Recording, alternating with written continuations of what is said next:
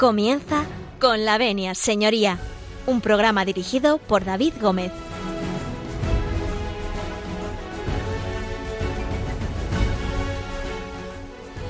Buenos días, señoras y señores, y bienvenidos a Radio María, bienvenidos como siempre un lunes más a esta casa.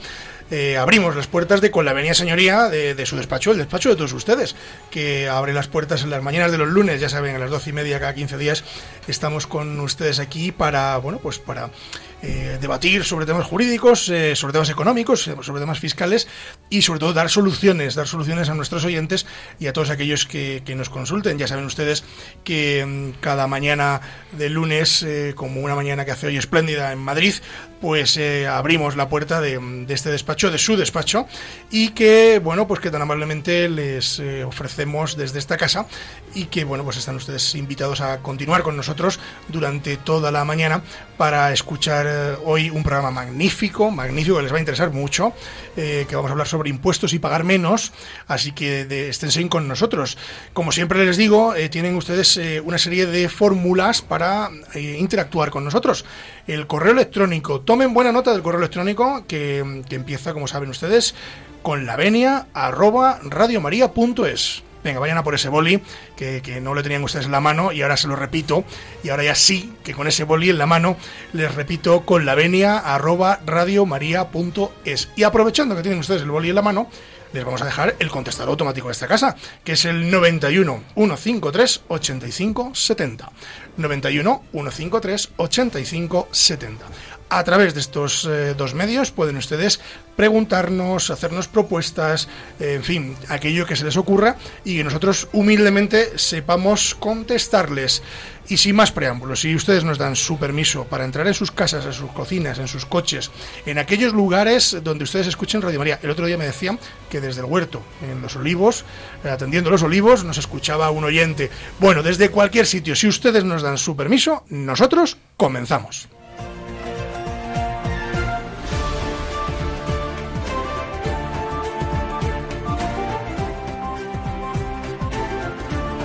Tienen la palabra. Pues tienen la palabra, tienen la palabra porque son dos, son dos y tenemos eh, en antena un tripitidor, creo recordar, si mal no recuerdo, no es que no haya aprobado en septiembre, que aprobó en septiembre y aprobó en junio y seguramente eh, apruebe en febrero, en fin, todas las convocatorias que haya, que, eh, seguro que las ha aprobado y con, con creces. Don Fernando Fanego, buenos días. Muy buenos días, David. Encantado de volver a esta santa casa, nunca mejor dicho. Te vamos a dejar aquí fijo. bueno. ¿Te vienes con nosotros? Eh, que tengo luego querencia al sitio, ¿eh? No pasa nada, no pasa nada. pues muchas gracias por invitarme. Muchas gracias a ti por volver y por estar con nosotros. Ya saben ustedes que don Fernando Fanego pues nos ha acompañado ya más veces eh, en los micros de Colavenia y hoy es el culpable, es el culpable, como estamos eh, entre abogados, es el culpable con sentencia firme de que esta mañana estemos con nosotros y que con nosotros esté eh, Roberto Rodríguez. Roberto, muy buenos días. ¿Qué tal, David? Buenos días. Gracias por invitarme. Por Dios, nada, gracias a Fernando, que es el culpable de que esta mañana estemos eh, aquí los tres sentados y podamos charlar, que además nos interesa mucho lo que nos vas a contar. Me alegro. Roberto, eh, cuéntanos un poquito quién eres y a qué te dedicas. Bueno, pues soy economista, estoy con dos buenos abogados y, y, como todas mis amistades son vienen de la abogacía, la verdad es que me encuentro como también en casa, ¿no? Yo me dedico a implementar sistemas retributivos en la empresa con exenciones fiscales. ¿Y eso en Román Paladino? Es decir, hay exenciones fiscales que la ley permite, pero tengo que hacerlo a través de la empresa donde yo, donde yo trabajo. ¿Qué ocurre? Pues que normalmente en todas las grandes empresas en España pues hay unos departamentos que se dedican única y exclusivamente pues bueno pues a comunicar eso a los empleados porque son ventajas fiscales. Entonces, eh, hace unos meses, hablando con, un amigo que es una asesoría fiscal y que es el, propietario editorial, me dijo, oye, ¿por qué no eh, esto que me estás contando, que es tan interesante para todas las personas, ¿por qué no lo escribes? porque esto efectivamente a todos nos interesa dentro del marco de la ley. Y ahí está el libro. Tienes por ahí un libro, ¿no? Me has dicho. Bueno, luego hablaremos del contenido de ese libro que es muy interesante y bueno, pues te damos la bienvenida, te damos las gracias por estar aquí con nosotros. Gracias a vosotros. Que, es un esfuerzo estar en esta mañana, más con estos calores que hace por Madrid. Eh, bueno, pues eh, es cierto que, que apetece estar en la playa. Sí, Eso también es verdad. Pero, bueno, nosotros estamos, aquí, estamos con todos ustedes pie del cañón. Sí, sí, no, yo, yo, estoy de las de, la, de encantado porque entre otras cosas, independientemente de que ejerza la abogacía, de, de la cual yo estoy orgulloso de tener la profesión más bonita del mundo, para mí, pues hay ciertas cosas y como mi compañero, el director del programa, eh, David sabe, pues, pues no todo del mundo, o sea, de nuestro mundo no se sabe todo, es decir, eh, tú puedes saber más de un área o de otro.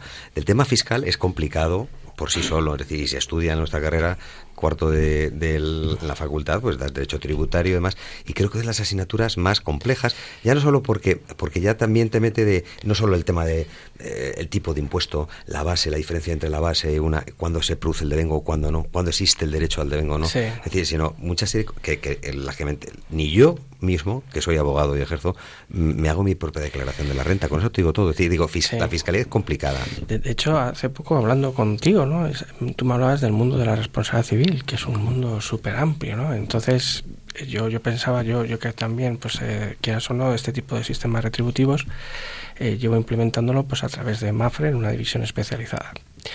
Y es un poco hablando de, ese mundo en el cual nos movemos, en el cual dices, bueno, responsabilidad civil y el mundo de la fiscalidad son mundos tan amplios que efectivamente requieren de una especialización. Pues tan amplios como son y tan bastantes, eh, vamos a hacer un pequeño alto en el camino. Eh, os he traído eh, a ustedes y a, y, a, ustedes también, a los que están aquí con nosotros, a Joaquín Sabina. Eh, vamos a hablar de que pongamos que hablo de Madrid. Como estamos en Madrid y para toda España, con todo el cariño, porque esta es la casa de todos, yo creo que Madrid es eh, un lugar maravilloso que acoge a todos los que venimos de provincia, los que somos de Ávila, eh, de Pedro Bernardo, de Hoyo de Pinares, los saludamos Por supuesto. a todos ellos. Tú eres de Ávila, ¿no? Yo no, pero mi familia es de Castilla-La Mancha. Ah, bueno. de Alcázar de San Juan, al final. ¿Eh? Unos por arriba, de provincias, al final nos encontramos de provincias que llaman, de provincias. Yo estoy encantado. Al fin y al cabo es Castilla, ¿eh? Es Castilla, recuerdo. Esto es, esto es, esto es. Bueno, pues pongamos que hablamos de Madrid, Joaquín Sabina, vamos a escuchar un poquito, vamos a hacer un alto del camino. Ustedes no se marchen porque mm, a la vuelta vamos a hablar de impuestos y pagar menos con Fernando Fanego y Roberto Rodríguez.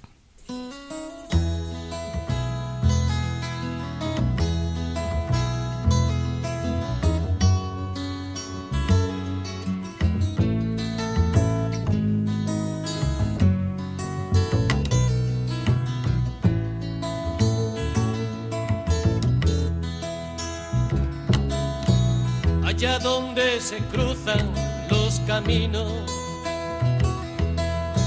donde el mar no se puede concebir, donde regresa siempre el fugitivo, pongamos que hablo de Madrid.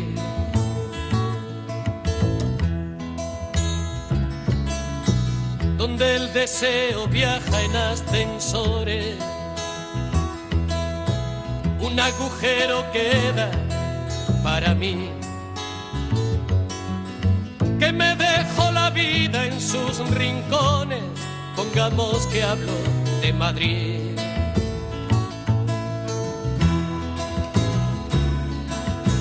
Las niñas ya no quieren ser princesas y a los niños les da por perseguir dentro de un vaso de ginebra, pongamos que hablo de Madrid.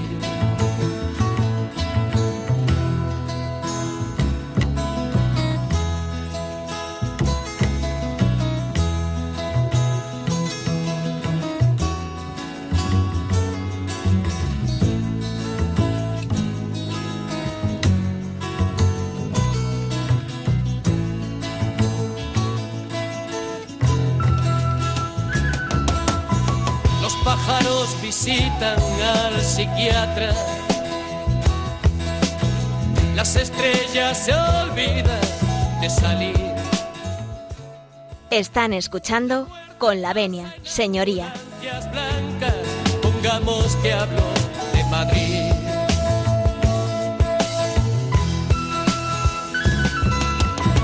El sol es una estufa de butano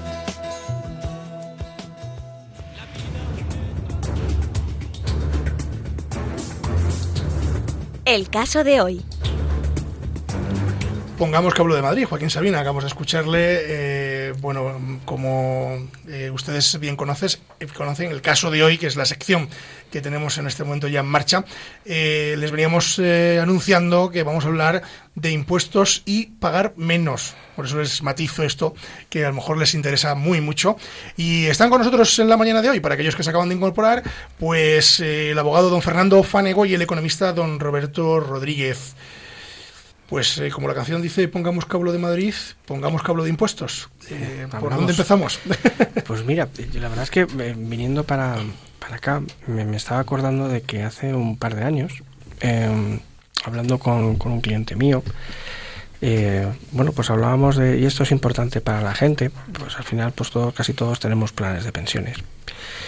Y bueno, pues este señor pues le dije, oye, los planes de pensiones en caso de fallecimiento de, de, la persona que es el titular, pues el dinero cuando se pasa a, los herederos, pues por desgracia la fiscalidad es muy, es muy alta, porque no va por, por la vía tradicional, sino va como, como si hubiera, como si fuera una nómina más, ¿no?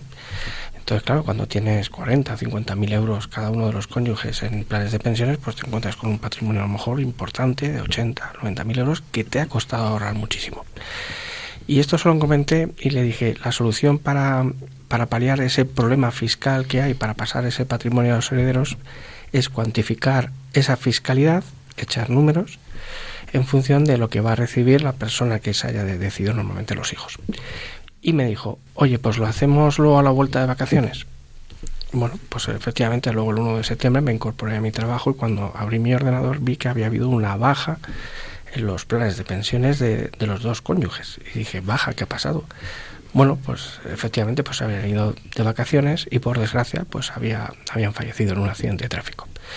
Bueno, me puso en contacto para dar el pésame al hijo que no lo conocía y el chaval, pues el pobre, pues tramitando los, los, los, planes de pensiones, pues igual que los fondos de inversión, las acciones o los depósitos que tuvieran sus padres, hizo líquido el plan de pensiones. Claro, al haber 80.000 euros ahí la fiscalidad fue de casi 40.000 euros. ¡Qué barbaridad! Ahí es donde voy. Se me ponen los pelos de punta. Ahí es donde voy. Entonces, la solución era lo que yo le había dicho al padre. Lo que pasa, claro, el padre me dijo, bueno, pues luego ya, en septiembre, octubre, noviembre, hablamos para cuál es la solución. Bueno, pues hacer un seguro de vida de que en caso de fallecimiento a mis hijos, la legislación es inaplacable, entonces yo tengo que pagar los impuestos. Pero si previamente me han dicho los impuestos que tengo que pagar y he hecho un seguro de vida para paliar ese problema, yo tengo cubierto eso. O sea que puede ser interesante tener un plan de pensiones y un seguro de vida. Efectivamente. Para aplacar un poco ese golpe de los impuestos. Efectivamente. ¿Y qué ocurre también? Pues que hay tantos nombres comerciales en los productos financieros que hay a veces que la gente se confunde, ¿no? Porque te puedes encontrar, ir al, al banco, a cualquier aseguradora y encontrar el nombre de plan de jubilación, seguro de pensiones, plan de pensiones, plan de previsión, y entonces resulta que la fiscalidad de cada uno de ellos va por un lado. Entonces tiene que alguien que sea pues bueno muy profesional y que, te vea, que te haga explicar todas las circunstancias para efectivamente que tú puedas planificar correctamente eso para la familia. A mí, a mí me hace gracia, bueno, más que nada porque me, ha hecho, al desconocer lógicamente muchos de los aspectos en, de los que estás comentando, eh, Roberto, eh, me hace gracia cuando has dicho de pasan, pasan a los herederos. Es decir, el, o bien el plan de pensiones o el, o el, o el fondo de inversión, depende del tipo financiero. En realidad pasar no es, es transmitir. Digo, es la, es, es la gotita de nuestro mundo, y el director del programa lo sabrá, porque hay únicamente tres formas en, en, nuestro país y en nuestra legislación de poder, de poder adquirir la propiedad. Y será, y sabéis, sabéis cuáles, cuáles son, es muy fácil, la compraventa, la usucapión y mortis causa.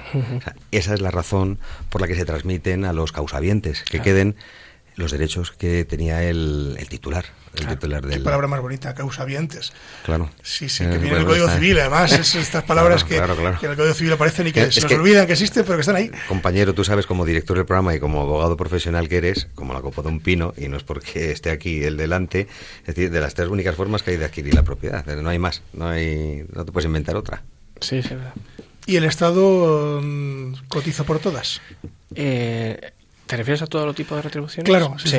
Sí, de hecho, hace unos años eh, había muchas ventajas en, las cuotas a la seguridad social, había ventajas eh, para que no, no tuvieras que cotizar por las retribuciones en especie, que son una de las cosas que, que normalmente hablo en el libro. Cuando tú estás en determinada empresa de cierto tamaño, tienes un cargo ya directivo, pues es muy habitual escuchar de que determinada persona tiene un coche a través de la empresa ¿Y por qué es eso? Bueno, pues, pues precisamente cuando una empresa pues coge y compra 50 o 100 coches de renting o de leasing para, para los directivos, el precio no, obviamente cuando vas a un concesionario ya no es el mismo.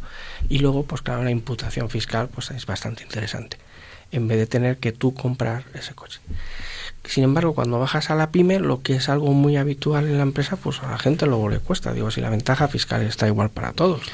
Hablamos de pymes, hemos hablado un poquito de, personas físicas, pero eh, las personas físicas tenemos poca solución con los impuestos, es pagar o pagar. Mira, yo, esta mañana, esta mañana eh, eh, veía a un asunto de un cliente que, le, habíamos hecho un cálculo de cómo vender un piso. ellos, bueno, pues o bien dentro del matrimonio o bien fuera del matrimonio y la diferencia en la Comunidad de Madrid era que dentro del matrimonio pagaban 62 euros y fuera del matrimonio pagaban 12.000.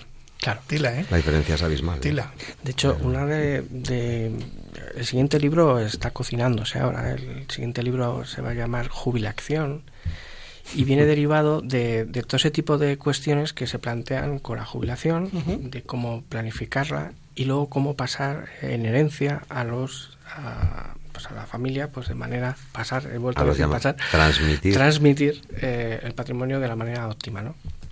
Entonces, efectivamente, una de las alternativas que se plantean es las diferencias autonómicas en el impuesto de, sucesiones y donaciones. Bueno, es una auténtica locura, y te voy a contar, porque yo llevé un asunto hace mucho tiempo de una señora que, falle, que, hace una donación y tiene cinco hijos. Entonces hace una donación a los cinco hijos.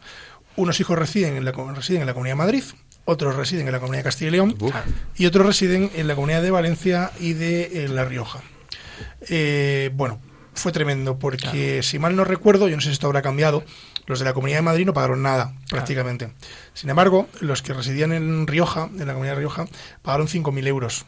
Eh, bueno, está bonificado, me imagino. Claro, No, no, en La Rioja no lo estaba, o no sé si lo habrán cambiado, ¿eh? no tengo ni idea de cómo quedó aquello, pero en aquel momento no lo estaba, no, no sé ahora, la verdad que no, me hagan mucho caso porque no sé si, si, si, ahora mismo está bonificado o no. Y claro, aquello fue un drama, porque imaginaros, el hijo que recibió 10.000 euros en la Comunidad de Madrid pagó 100 euros y el hijo que recibe los mismos 10.000 euros en la comunidad autónoma de La Rioja pagó 5.000. Sí. La, diferencia es, la diferencia es muy importante. De hecho, eh, siempre se plantea, yo a veces en las charlas que doy en asociaciones o en colegios de profesionales, hablo también de la donación como alternativa a, esperar a, algún fallecimiento. Porque dependiendo de la comunidad, pues a lo mejor el impuesto de donaciones puede ser interesante.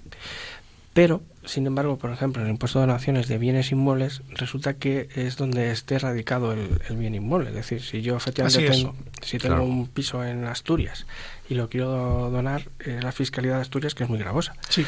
Entonces, claro. al final... Depende de la comunidad donde se aloje el bien.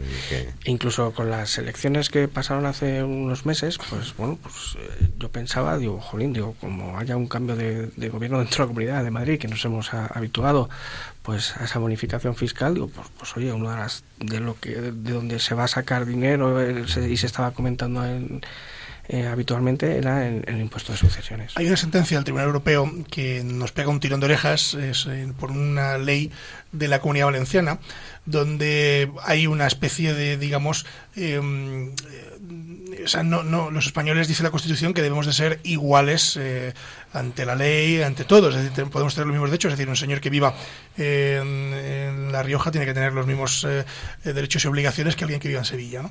Y, o en cualquiera de los pueblos. Bueno, pues eh, la ley esta, que ahora no recuerdo cuál era, de la Comunidad Valenciana, Europa mm, vio que había una contradicción diciendo no, no cumple con el principio de igualdad que marca la Constitución entre españoles. Efectivamente.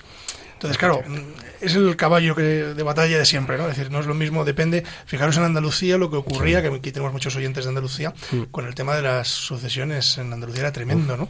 con los impuestos, yo no sé si esto habrá cambiado, creo que sí. que, últimamente esperemos, esperemos no sé si... pero, pero, pero es tremendo porque, claro, yo me pongo en la piel de, alguien que ha trabajado toda su vida, es decir, vamos a poner el ejemplo de mi padre, por no poner un ejemplo distinto, ¿no? Alguien que es carpintero, que, que ha sudado tinta china para, mm, en fin, sacar adelante a su familia, a sus hijos, y deja pues algo muy modesto, no, no deja una gran fortuna cuando fallece, ¿no? Cuando fallece mi padre no dejó una, un fortunón, dejó una cosa normalísima.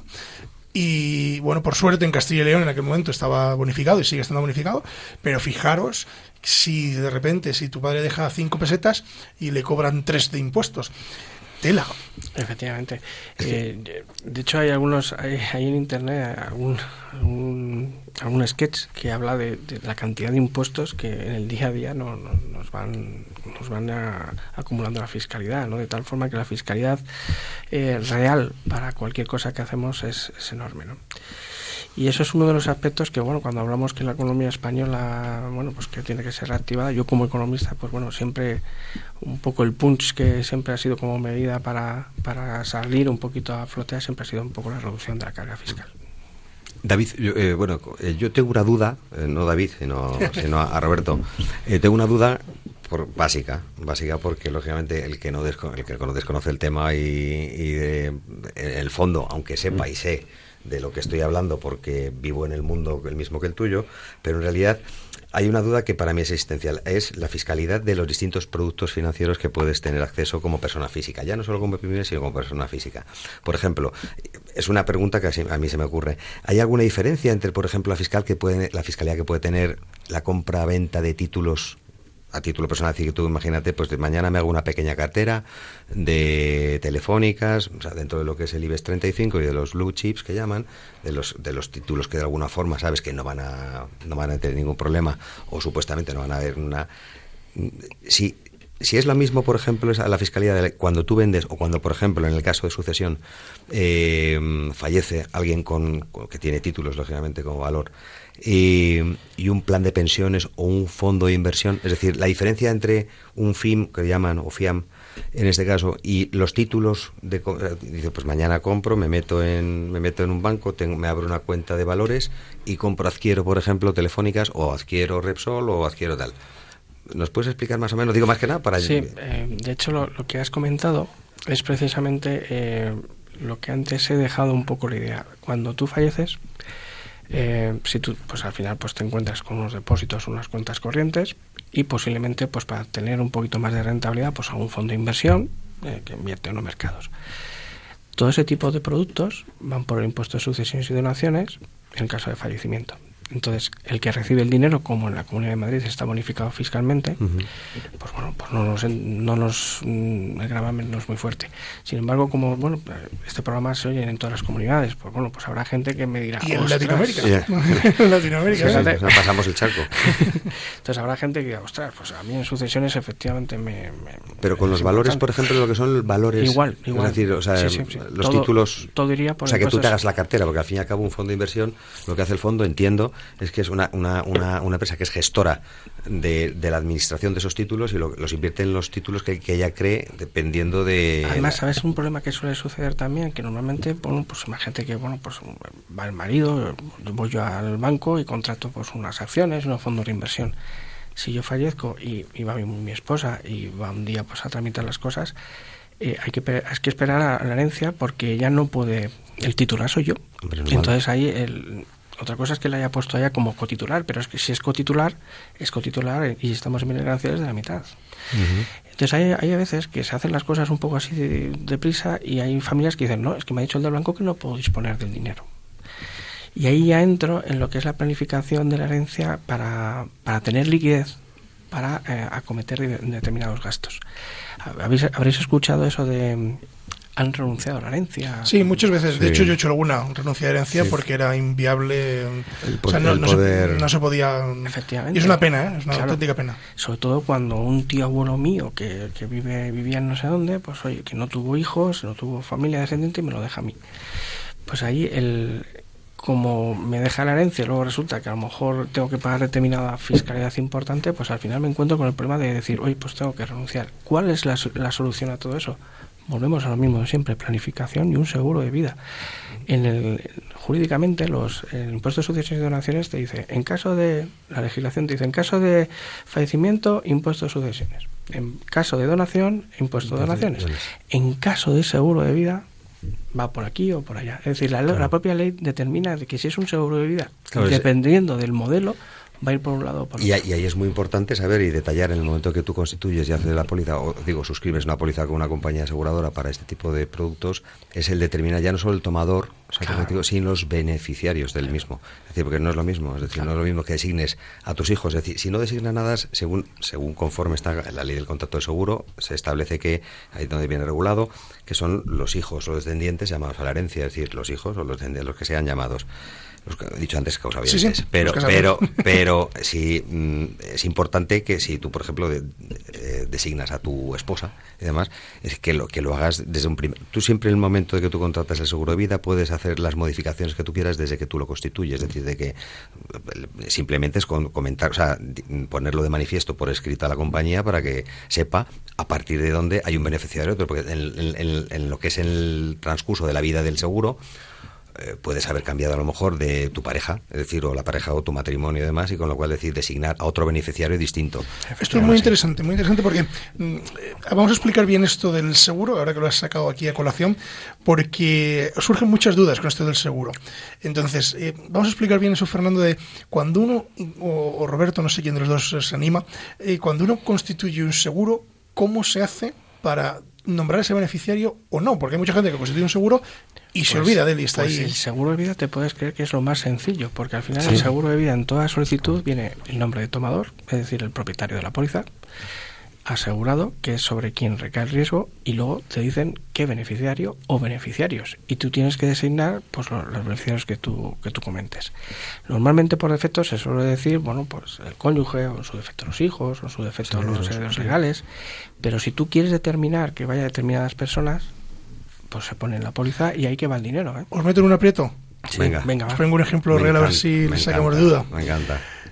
Señor que fallece, eh, señor divorciado que fallece. Bueno, señor separado, perdón, no divorciado, ¿eh? Separado que, es. Legal. Legal, separado legalmente, no divorciado. Eh, mm, lleva aproximadamente como unos 30 años sin tener ningún tipo de contacto con la que fue su mujer. Y en el testamento nombra heredero a sus sobrinos.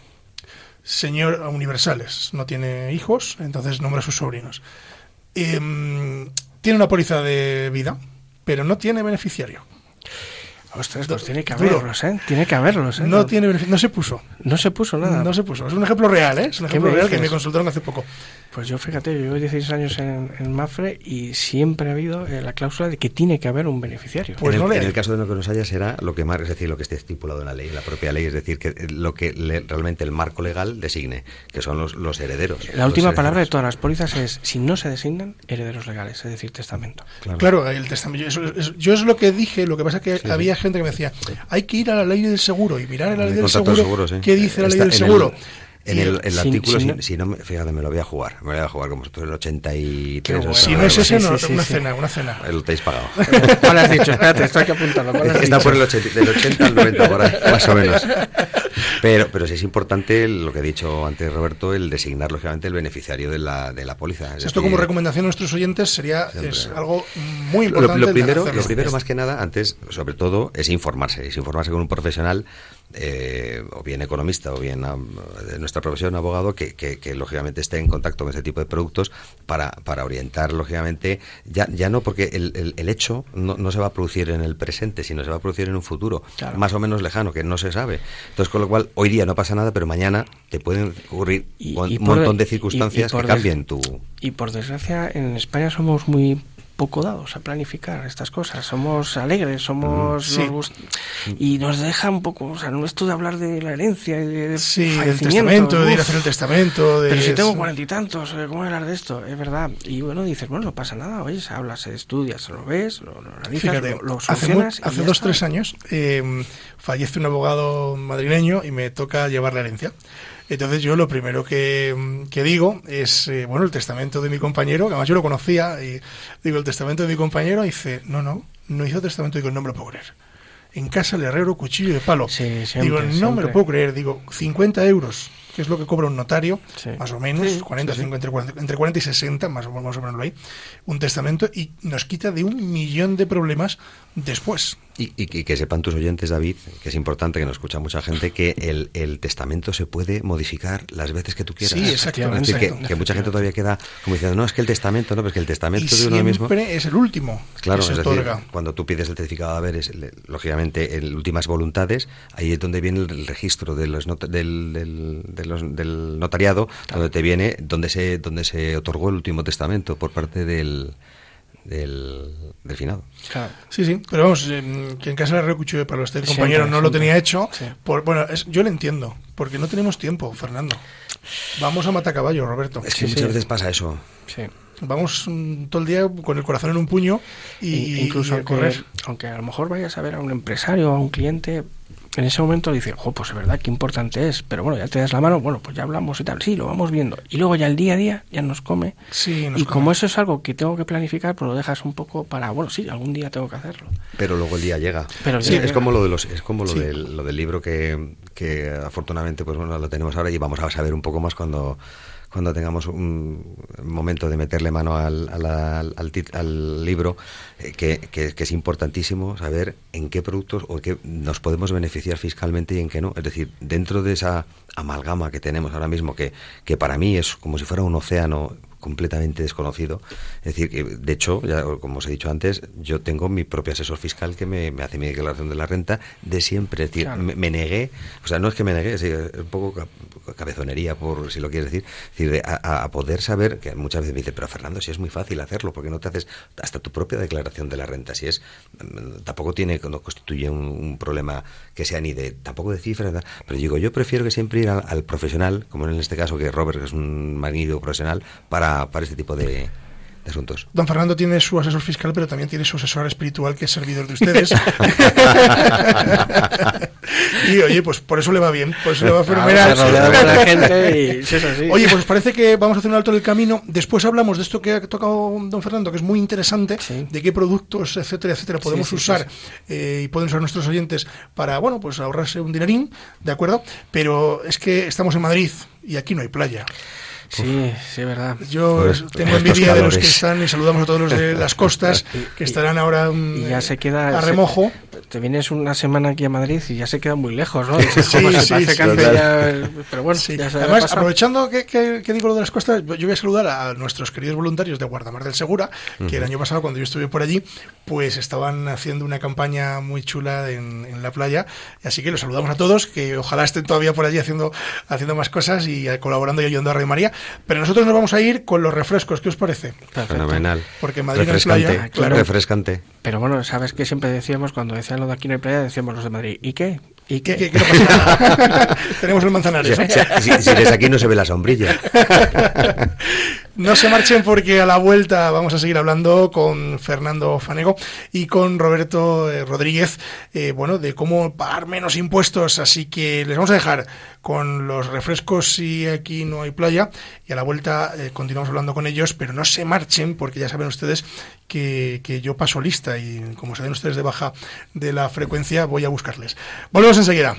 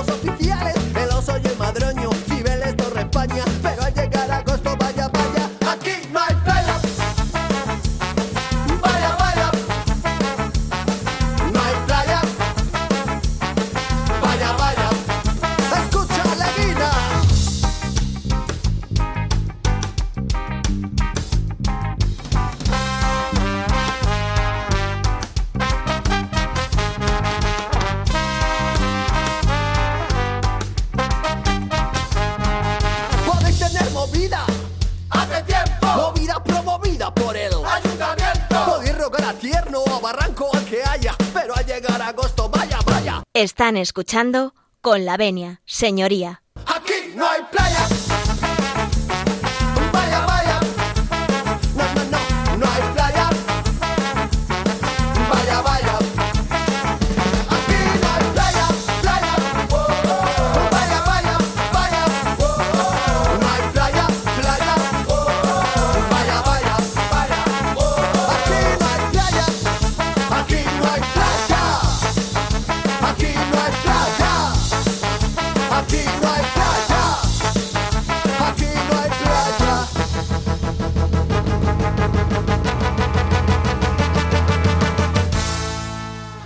Seguimos, seguimos en Con la Avenida Señoría, siguen ustedes en, Radio María, en, nuestra queridísima emisora, y seguimos eh, con eh, Fernando Fanego y con Roberto Rodríguez para hablar de impuestos. Y aquí la verdad que no hay playa, pero tenemos sierra, tenemos cosas magníficas. Eh, nos quedábamos al principio eh, hablando eh, de cómo iba a poder, cómo podíamos hacer para ahorrarnos un dinerín en temas de, impuestos. Y hablamos de productos. Y yo lanzo ahí a, boca, a bocajarro, don Roberto, ¿qué productos podemos usar? Pues mira, productos financieros con ventajas fiscales los hay. Hay un error que yo sí se lo digo mucho a los clientes, que es la compensación eh, entre las ganancias y las pérdidas. Eh, cuando tú tienes un fondo de inversión y te va mal, pues vas al banco y dices, oye, mira, véndemelo porque mira, yo veo que no, no tira para adelante, no tira para adelante, véndemelo. Y bueno, eh, te afloran pérdidas. ¿Qué ocurre? Que cuando afloran pérdidas, pues eso se pueden compensar, es decir, puede minorar los beneficios de otros futuros productos que tenga. Y ahí la gente pierde mucho dinero, porque luego ya se olvida de eso, mete dinero en otros lados llega a la fiscalidad dentro de uno o dos años y no compensa una cosa con otra. Es decir, que tengo posibilidades también de, ganar, ventajas fiscales ahí. Y hay otros productos muy que van en la línea también, que bueno, que poco a poco el Estado ha ido poniendo para que la gente se anime a ahorrar a corto, a, medio y largo plazo, porque pues aquí no somos muy dados a, ese, a ese ahorro finalista a medio y largo plazo, que van con ventajas fiscales no sé, pues salieron hace no, mucho unos productos emansial, bopías, que, que cuando tú recoges el dinero a 5 o 10 años, pues, pues si lo coges de forma vitalicia, pues no pagas impuestos. Has nombrado y son caramelitos. Un producto muy interesante. Los pías, que se han puesto muy de moda. Sí, ¿Esto qué es de los pías? Pues nada, es un producto a largo plazo de que, bueno, te dicen, bueno, pues si usted va ahorrando a largo plazo y luego cuando usted tenga acumulado el dinero, lo coge de forma vitalicia porque bueno, desgraciadamente todas las, ventajas fiscales que cada vez nos están poniendo es para que cojamos cosas en rentas vitalicias. ¿Por qué? Pues porque tenemos un problema de pirámide poblacional en España que al final nos va a hacer, nos va a obligar a todos a tener dinero ahorrado ahí para cuando nosotros nos jubilemos, ¿no? Y entonces, bueno, pues es de alguna manera decir, bueno, pues si usted ahorra a largo plazo, pues cuando coja el dinero, usted no paga por la fiscalidad de los beneficios que se han generado ahí. Mientras que si lo va ahorrando en otros productos, pues cuando los coge el 19% como mínimo, se los queda Hacienda. Y, una pregunta, eh, Roberto. De si, eh, la diferencia entre, por ejemplo, el producto este que habéis hecho mención, porque lo ha preguntado David, eh, del PIAS, es decir, em, como, como profesional y como experto en esto, ¿aconsejas, por ejemplo, porque ellos, e, ese tipo de productos financieros me imagino que tendrán una rentabilidad, un techo en el que tú eres consciente en cada momento que tiene, ¿no? Es decir, ¿cuándo es el momento en el que tú porque la vida de un producto financiero no es eterna. Entonces, eh, ¿aconsejas que mm, cada cierto tiempo se vigile? Siempre. Es decir, y que incluso que pueda cambiar en ese sentido decir pues, pues, pues bueno yo creo yo creo que no sé si eh, para que los oyentes entiendan yo de hecho lo que yo hago es al revés es decir los que nos dedicamos a una especie como banca privada no es decir los que nos dedicamos en el, cuerpo y alma al cliente lo que vamos es avisándole al cliente de cómo van cambiando las circunstancias para ver si tenemos que hacer algún cambio sobre todo en fondos de inversión Desgraciadamente en este país, cuando las cosas no me van muy bien en los fondos de inversión, pues, me viene un extracto bancario, veo que ha perdido y al día siguiente o dentro de dos días me voy al banco a ver qué, ha sucedido. Entonces, pues bueno, los que nos dedicamos en cuerpo y alma al cliente, pues al final eres tú el que vas llamando al cliente para decir, oye, va bien, no va bien, nos reunimos, le damos una vuelta, volvemos a analizar. O sea que desde siempre con, aconsejas tener a alguien una persona que por lo menos tenga lo que sea, da igual el, dinero que tenga invertido en ese tipo de En abogacía llamamos esto, eh, lo llamamos medicina preventiva, es decir, eh, es eso, eh, tener un abogado preventivo, ¿no? Porque, hombre, te puedes ahorrar algún que otro quebradero de cabeza, ¿no? Efectivamente.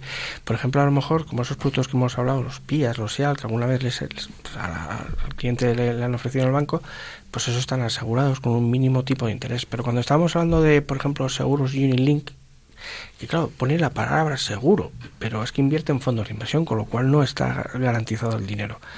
Entonces, pues bueno, pues necesito una persona honrada, profesional, que te diga los pros, los contras y que tú pues digas, pues mira, me, gusta no me gusta, me encaja o no me encaja. De hecho, está MIFID 2, que es una ley implacable que salió y a mí me pareció fantástica para evitar pues lo que ha pasado en todos estos años, que la gente iba al banco y bueno, iba una persona mayor, oye, pues es que mi amigo el director del banco y luego salía con algo que no sabía ni lo que era.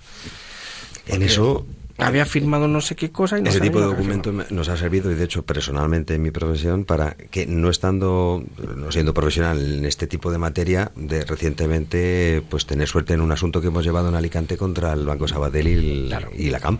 Es decir ¿por qué? pues porque una de las cosas que pedimos como documental y tú sabes sabéis perfectamente que dentro del procedimiento sabes en qué momento solicitamos al banco que al haber habido, al haber, eh, haberse surgado en los derechos y las obligaciones que tenía el banco anterior, la CAM, el banco, pues lógicamente pides el MIFID, pides dónde están los documentos, donde tú puedas comprobar que realmente la persona que ha adquirido el producto financiero que tú le has vendido reúne todas las características necesarias para poder haber recibido. Lo, hemos visto más, yo he visto cosas tan terribles como, y no lo tienen, como la firma la firma de un documento de un banco eh, con la huella dactilar o, con, con, una X, ¿no? Porque mm, algunos de nuestros lamentable, eh, clientes, lamentable. Eh, pues no sabían ni leer ni escribir eh, o, no lo comprendían bien, ¿no? Entonces, claro, los bancos es verdad que han jugado a esto, con lo cual de aquí es cierto que esa MIFID 2, que podemos explicar un poquito qué es, para que nuestros oyentes sepan lo que es, sí. han escuchado hablar de la MIFID 2. Pues precisamente es una ley de, de, ámbito europeo, pues que viene a decir que, oye, que hay que explicarlo todo con pelos y señales y que el cliente es el soberano y el que es el que tiene que decir, pues me encaja o no me encaja, una vez que me lo han explicado con un idioma en el cual yo lo entienda. Entonces, pues bueno, pues depende de la profesionalidad de... entonces yo, pues oye, eh, yo eh, como, como agente o profesional de, de, este sector soy responsable si no he explicado bien eso. Roberto, y te meto yo en, otro lío. Venga, va. Y, eh, de todos los productos financieros de ahorro para intentar ahorrarnos un dinerillo, ¿con cuál te quedas? Yo por desgracia soy un enamorado. Digo por desgracia porque es que en España deberíamos de, hacerlo mucho más de los planes de pensiones.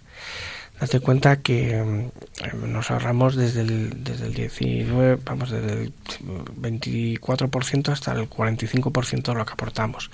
Y eso cada año, cada año, cada año es muchísimo dinero. Es muchísimo dinero. Sí, lo que sí que es importante. es una buena opción para complementar la pensión, claro. Efectivamente. Y lo que sí que es importante que es donde, eh, donde la gente saca, donde la gente no ha estado bien asesorada es en cómo coger el plan de pensiones. El plan de pensiones siempre hay que cogerlo en función de los ingresos que uno tenga cuando me jubile. Con lo cual me tienen que calcular previamente cuánto me va a quedar de ingresos en la familia, cuáles van a ser las necesidades de la familia y decir cuánto usted necesita al mes para mantener un nivel de vida adecuado. Y a partir de ahí, y hacer simulaciones fiscales, dices, pues mira, pues hay a veces que incluso nos pasa que el marido piensa una, una cantidad al mes, a lo mejor la esposa dice, ¿por qué no dejamos algo a los hijos? En caso de que pase algo, bueno, se plantea un, un escenario familiar y en función de eso, pues cogerlo poco a poco. Cuando yo lo voy cogiendo poquito a poco, la fiscalidad es mucho menos gravosa que, que cuando pues, vas de golpe al, plan al banco y dices, oye, dame el plan de pensiones. Y, y, bueno, claro, si te lo dan todo de golpe, pues el palo puede ser importante. Y sobre todo, yo creo que sobre todo porque ahora mismo tenemos en España un problema importante. Bueno, no lo tenemos ahora, lo tenemos, lo venimos histórico. histórico.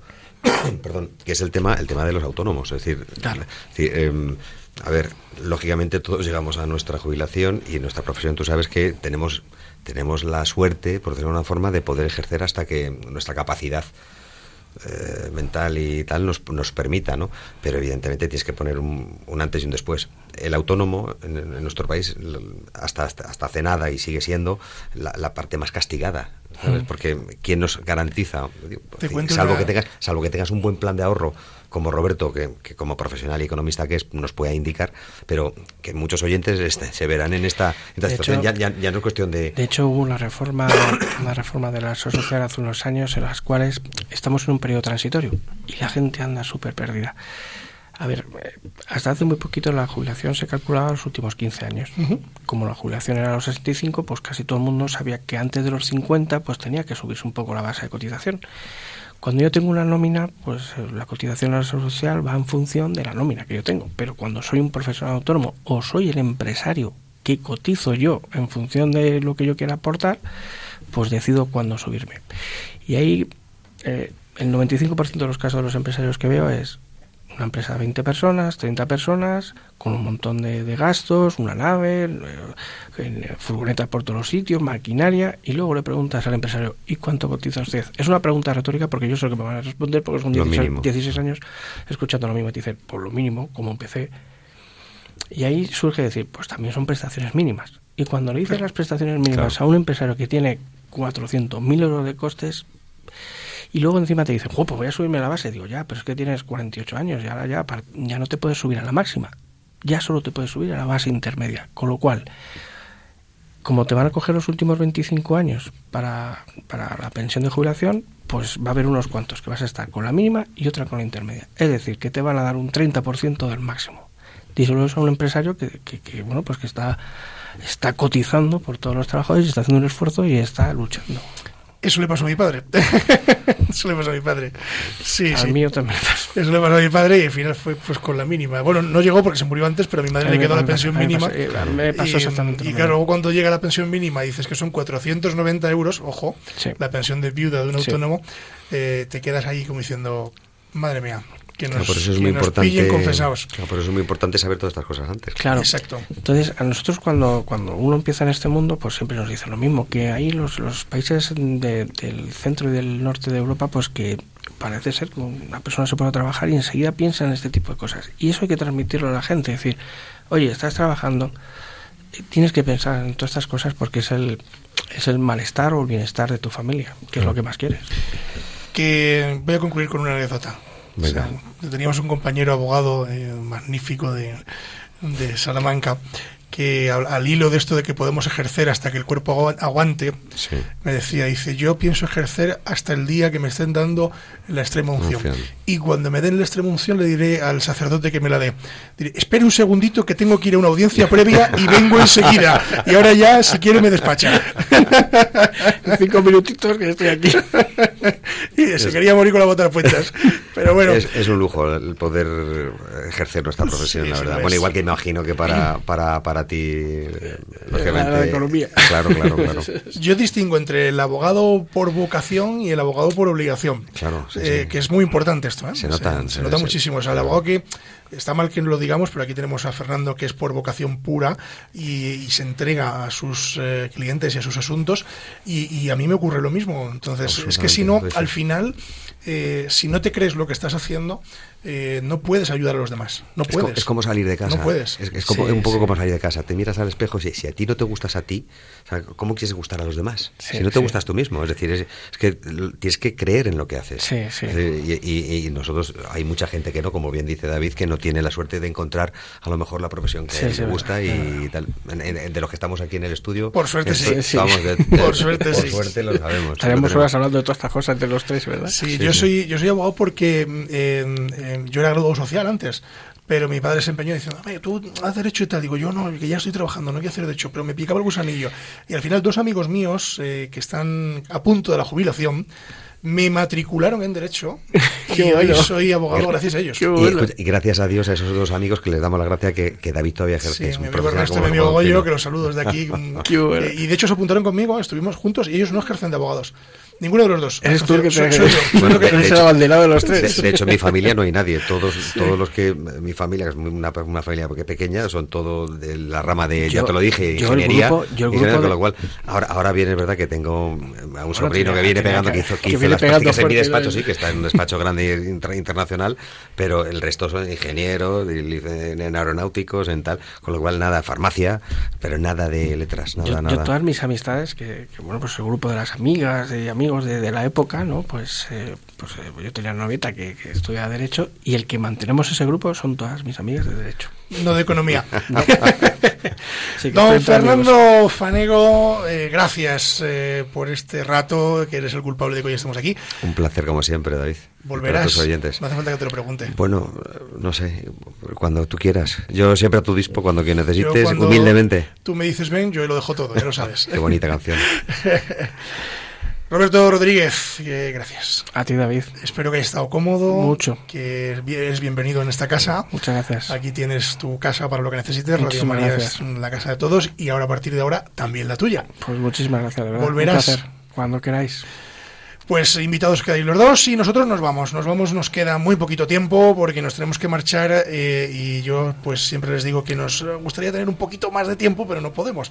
Poco a poco, poco a poco. Pero bueno, así tendremos más tiempo de hablar en los siguientes programas. Nos marchamos, antes sin decirles que pueden ustedes dejar eh, sus preguntas en el contestador automático 91 153 85 70. Se lo repito, 91 153 85 70. También, como les decía al principio, principio, nos pueden ustedes dejar sus consultas a través del correo electrónico con la venia arroba. También lo pueden hacer a través de la página web eh, de Radio María, que es www.radiomaria.es y también por correo postal. Pueden ustedes mandarnos las cartas a Avenida de Lanceros o Paseo de Lanceros 2 aquí en Madrid. Ya saben que con cualquiera de estos medios eh, nos pueden ustedes contactar y nosotros estamos encantados de, atenderles, responderles o de preparar algún programa que ustedes mismos eh, nos, nos, recomienden. Y nosotros nos marchamos no sin antes decirles que se queden en la sintonía de Radio María porque a continuación viene Revista Diocesana y después los informativos. Así que no se marchen, que queda radio para rato y en la mejor compañía que es Radio María. Nos despedimos no sin antes volverles a decir que la justicia, si es justa, es doblemente justicia. Buenos días.